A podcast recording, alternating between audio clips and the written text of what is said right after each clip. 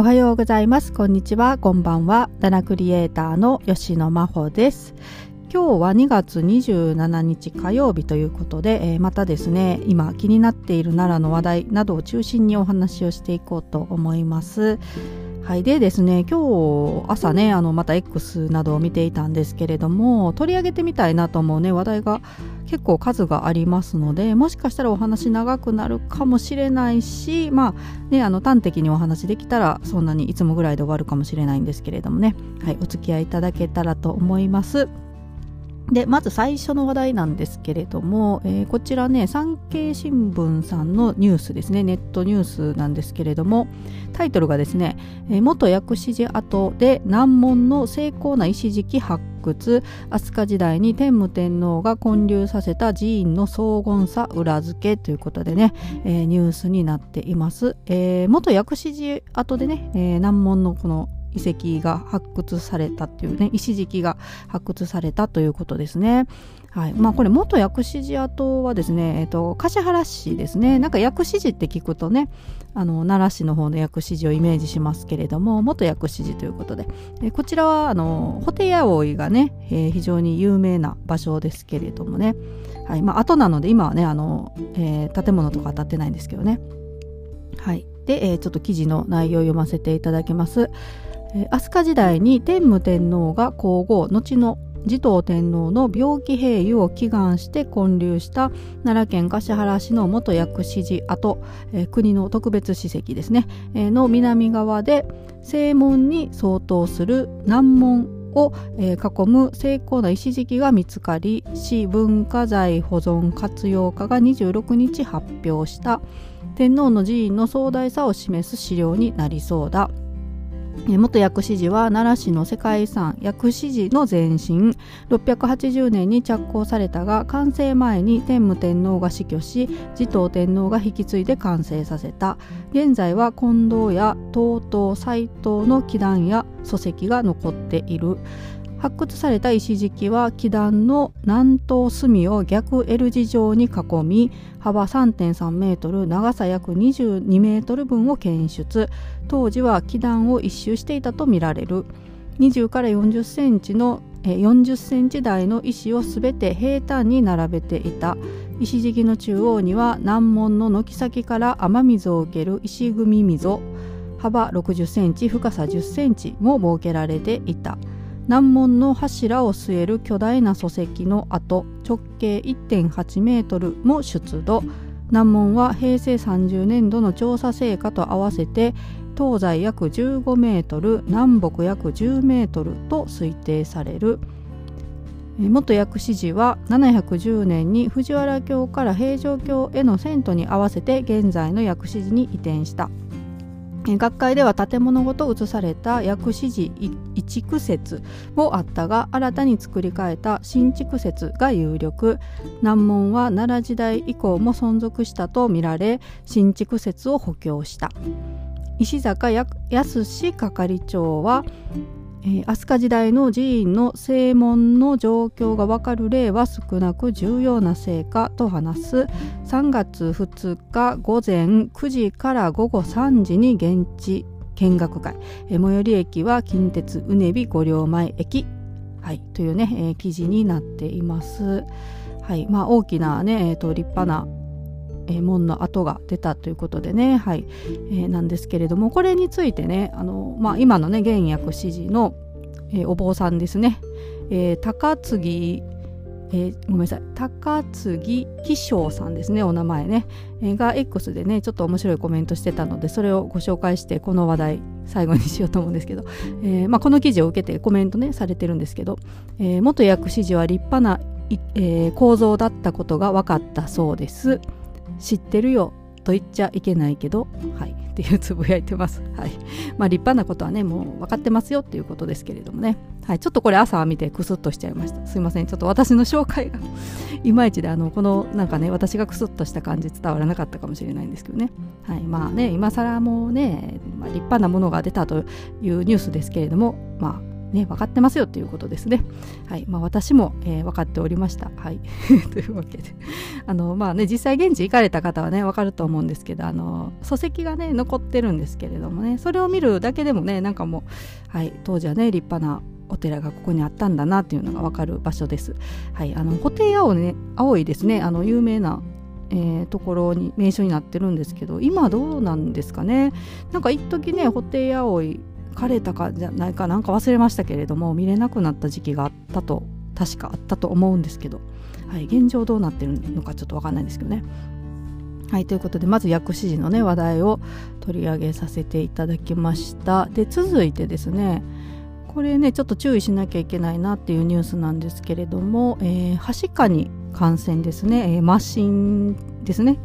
マシン別名はしかに感染した、えー、タイからタイから観光に訪れた男性が感染していたということでその方が京都とかね奈良を周遊していたそうです。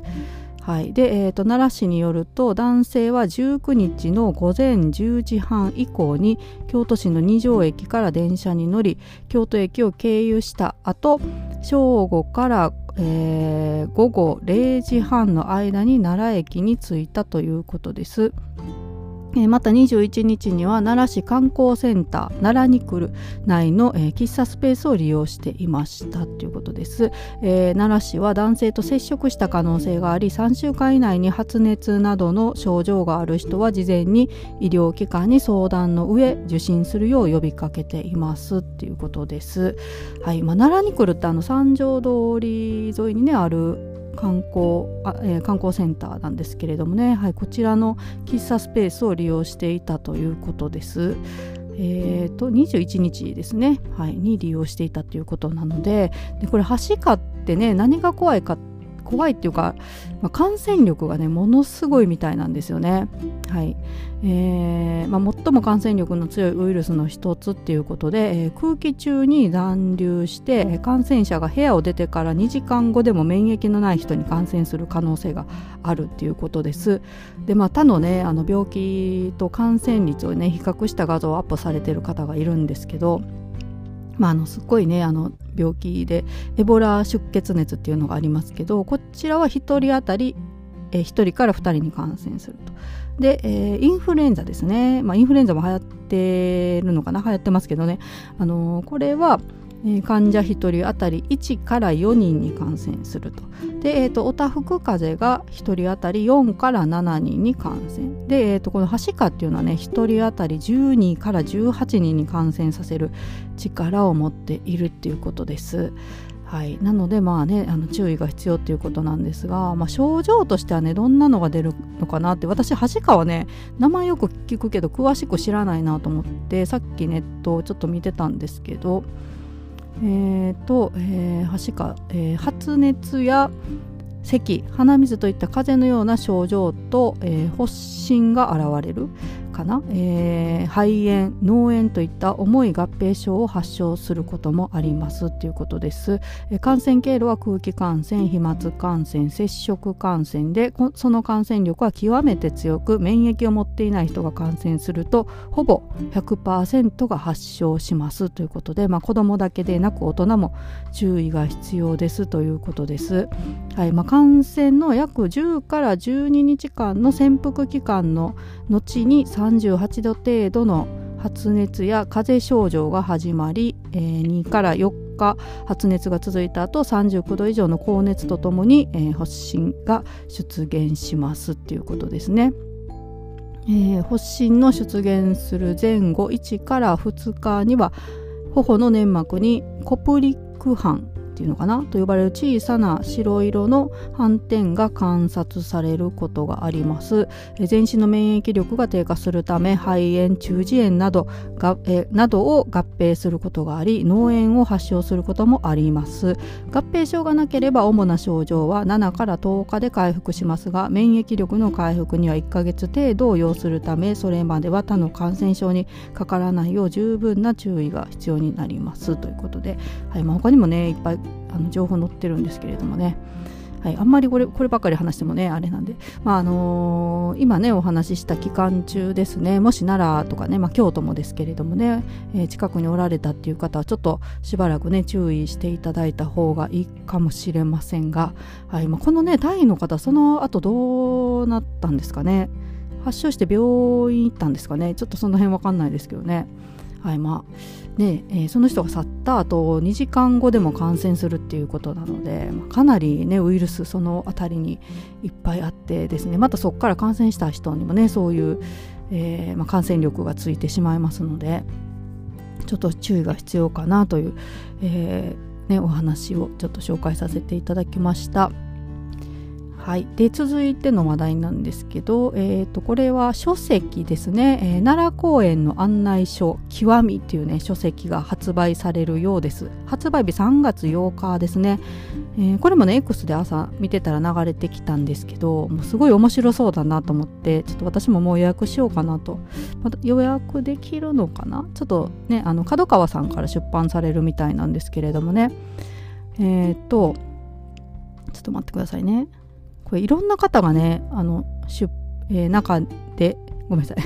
えー、書かれてるんですけれども、えー、17のテーマで奈良公園を深く知るっていうね、えー、書籍になってるみたいです、えー、世界遺産になった歴史や文化を深く知る奈良公園ガイドの決定版ということで、えーと、史跡や国宝が多数現存し日本有数の観光名所として知られる奈良公園興福寺東大寺春日大社といった古代からの佇まいを残しつつ生息する鹿や自然との調和も美しい日本を代表する公園ですと、えー、本書はそんな奈良公園の魅力を17のテーマで紐解く一冊。歴史や文化を深く知ることでこれまでとは一味違うディープな散策を楽しめますと。いうことですね。はい。まあ、だからその、えー、17テーマあるんですけどそれぞれをね、えーと、専門家の方が書いてくださっています。えー、まず平城京についてですね。1平城京。これ馬場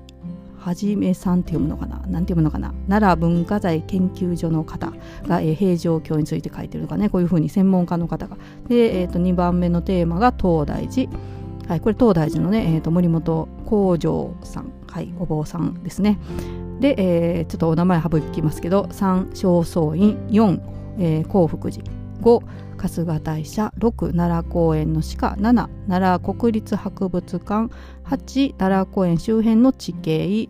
9、奈良公園の景観、10、奈良公園の植生と植物11奈良公園の説話12奈良公園ゆかりの歌13奈良公園と近代文学14近世から明治の奈良公園15奈良公園の現代建築近現代建築ですね。ごめんなさい。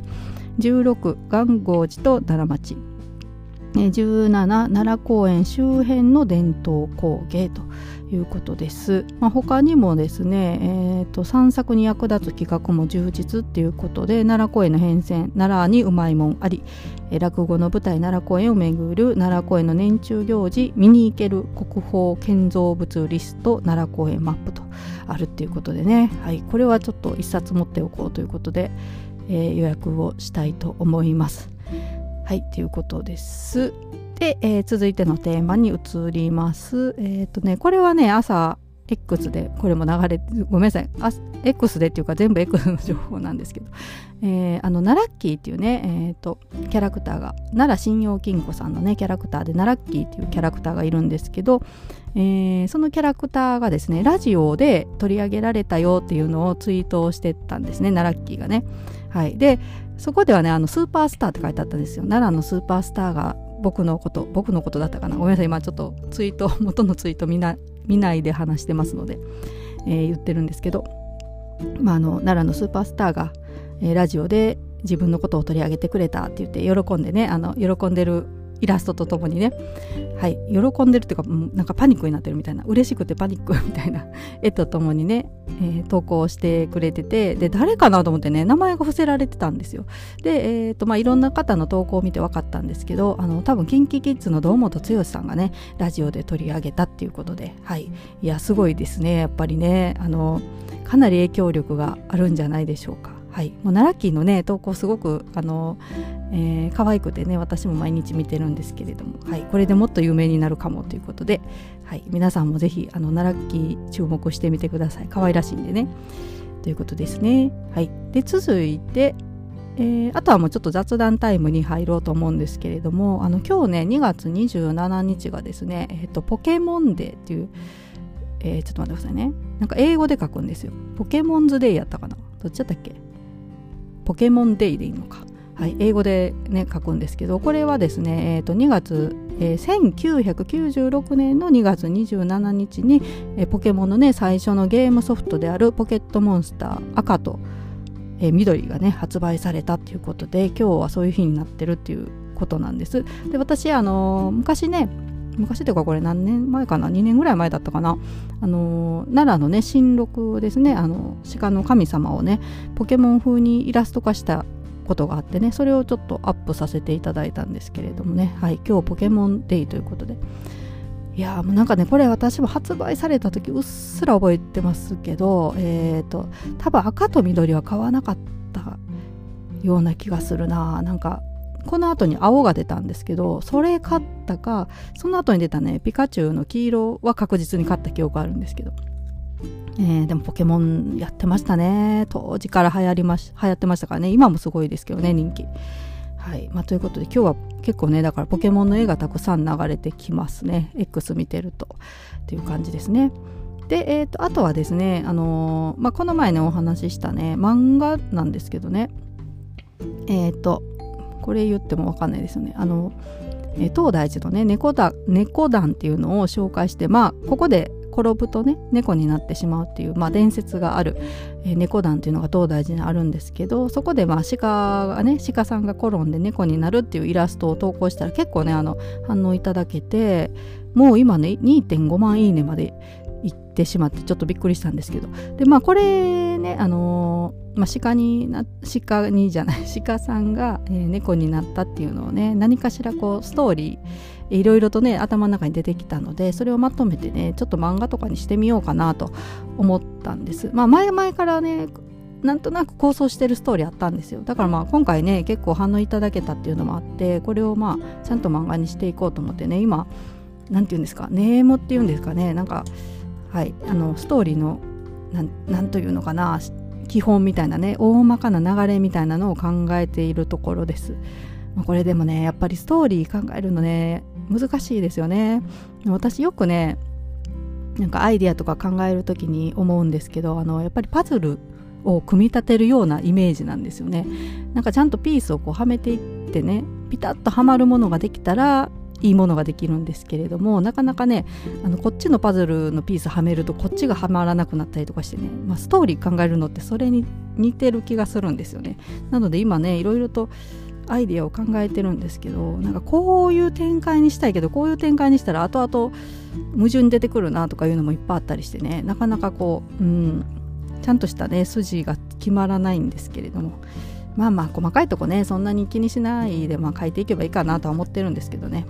はい、またこれもねあの制作しつつ発表しつつまたここでもねどんな感じかっていうのをちょっとでもお話ししていけたらと思っています。はい、えー、というわけで今日はね、えー、いろいろとテーマ取り上げさせていただきましたけれどもすみません分かりづらいお話の仕方で、えー、最後までね聞いてくださってありがとうございました。それではまたさようなら。